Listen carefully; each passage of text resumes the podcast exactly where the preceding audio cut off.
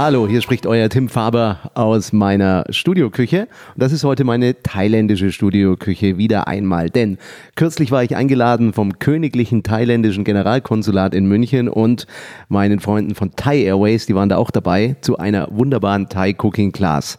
Ja, und das war sehr spannend für mich, denn bei dieser Cooking Class habe ich das erste Mal so richtig gelernt, wie man ähm, ein thailändisches Nationalgericht, ich würde sagen eine sehr wichtige äh, thailändische Speise zubereitet, nämlich Som Tam, Papayasalat. Das ist mir bisher immer nicht so recht gelungen, äh, wollte nicht so schmecken wie vor Ort ähm, in Thailand, aber nach diesem äh, Kochkurs an einem Samstagnachmittag funktioniert das ganz gut und ich will euch das Rezept heute weitergeben.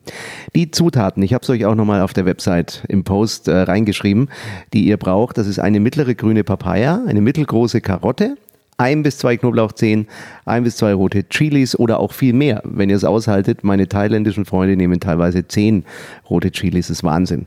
Fünf Strauchtomaten, die halbiert ihr. Einige Stückchen von diesen thailändischen Schlangenbohnen. Ihr könnt aber auch Gartenbohnen benutzen, deutsche Gartenbohnen.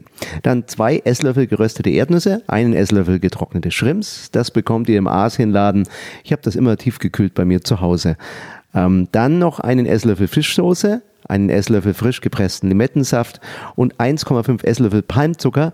Ja, ich habe das erste Mal ähm, diesen cremigen oder feuchten Palmzucker benutzt und muss sagen, wunderbar, schaffe ich mir jetzt auch immer an. Ich hatte immer nur trockenen daheim. Die Zubereitung ist sehr einfach. Ähm, ihr braucht nur ein richtiges Gerät oder eine richtige Technik für die Papaya.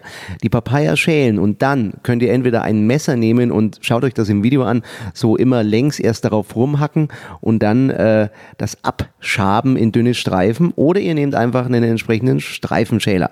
Ich finde das mit dem Messer recht reizvoll, man muss nur vorsichtig sein und darf sich nicht verletzen. Schaut euch das mal an, dann spart man ein Küchengerät. Ja, die Karotte dann mit einem Streifenschäler ebenfalls reiben, aber vorher natürlich schälen wie immer in einen möglichst großen Mörser dann zunächst mal Knoblauch und Chilis geben und zerstoßen. Die Bohnen dazugeben, ebenfalls ähm, schön mörsern und zerstoßen. Dann Limettensaft, Palmzucker und Fischsoße dazu und mit dem Stößel vermischen. Ja, und dann erst äh, diesen, äh, diese Papaya-Karottenstreifen-Mischung dazugeben und so ein bisschen andrücken mit dem Stößel, also nicht zerdrücken und vermischen, dass äh, ja, die, die, der Saft und das alles, diese, diese tollen Aromen wirklich schön eindringen. Dann Tomaten, Erdnüsse und getrocknete Shrimps dazugeben und das Ganze dann nur noch so ein bisschen leicht vermischen. Wenn euch das zu schnell war, dann schaut euch auch mal das Video an oder hört euch den Podcast nochmal an.